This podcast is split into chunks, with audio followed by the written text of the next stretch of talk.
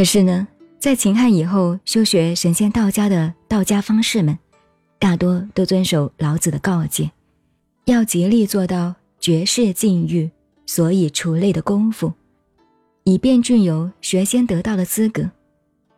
不过，请注意，我所说的大多这个概念，当然不包括自认为是皇帝传承的黄老知道的全部道家神仙方术。这些大多数的学道的人，在基本上，除了希望自己严谨的做到离情绝欲为入道之门以外，最重要的，便要做到如老子所说的“虚心实腹，弱智强骨”的实证境界。尤其发展到后世，修道学神仙的，都在修炼如何虚心，如何实腹，如何弱智，如何强骨，再配上。老子在后面所说的“专气致柔，能婴儿乎”的种种说法，不但是修道的人都致力于追求这种境况，即如练习拳术武功的人，乃至讲究读书做学问、注意修心养性的人，也在或明或暗的努力于虚心实腹的功夫。最有趣的，大家明知绝世静意的含义，如果这一步做不到。根本就没有办法再继续修到什么虚其心的程度。既然心不能虚，下一步的实其腹、弱其志、强其骨的境界，岂非纯是一片空谈？可是谁又肯自己承认不对呢？于是，一概不管老子前言的气欲虚心的先决条件，便只从实其腹的守神炼气、存想守丹田。等等五花八门的方法上去修炼，于是弄了大腹便便如富家翁，一副红光满面的发财相。就算是有道之士，到了最后仍然跳不出一般常人的规则，还不是落在高血压或者心脏病等老病死亡之列。讲到这里，且让我们放松一下，先来看看一些通人达士的说法。免得使一般学道修仙的人听了太过紧张，那就罪过不浅了。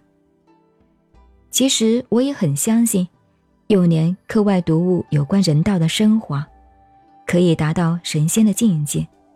这些当年幼少时期的读物，便有“王子去求仙，丹辰上九天，洞中方七日，世上已千年”，以及。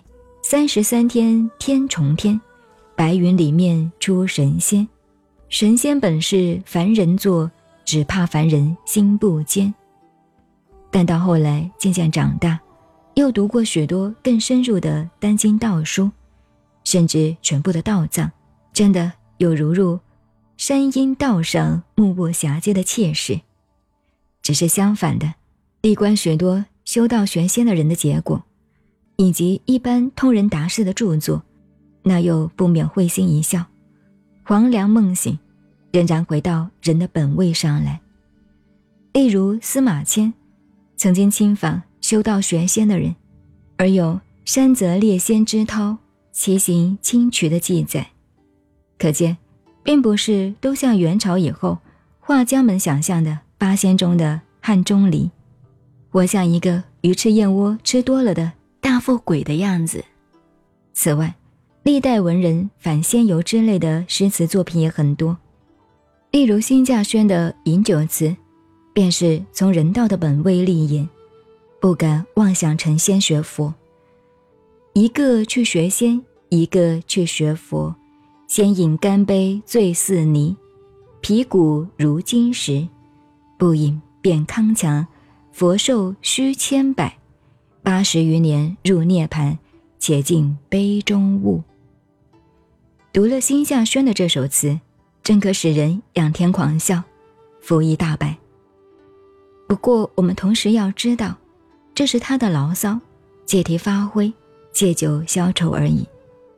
同样的，他另外有一首枉读圣贤书，不能发挥忠诚爱国抱负，而借酒书杯的名词。道至长明秋，孔子如明志，至胜秋余直到今。美恶无真实。检测写虚名，蝼蚁惊枯骨。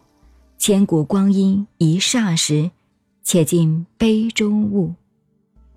其余如亲人的反游仙诗也很多，如借用吕纯阳做题目的“十年投笔走神经，一遇钟离盖变清。不是无心唐社稷，金丹一粒悟仙身。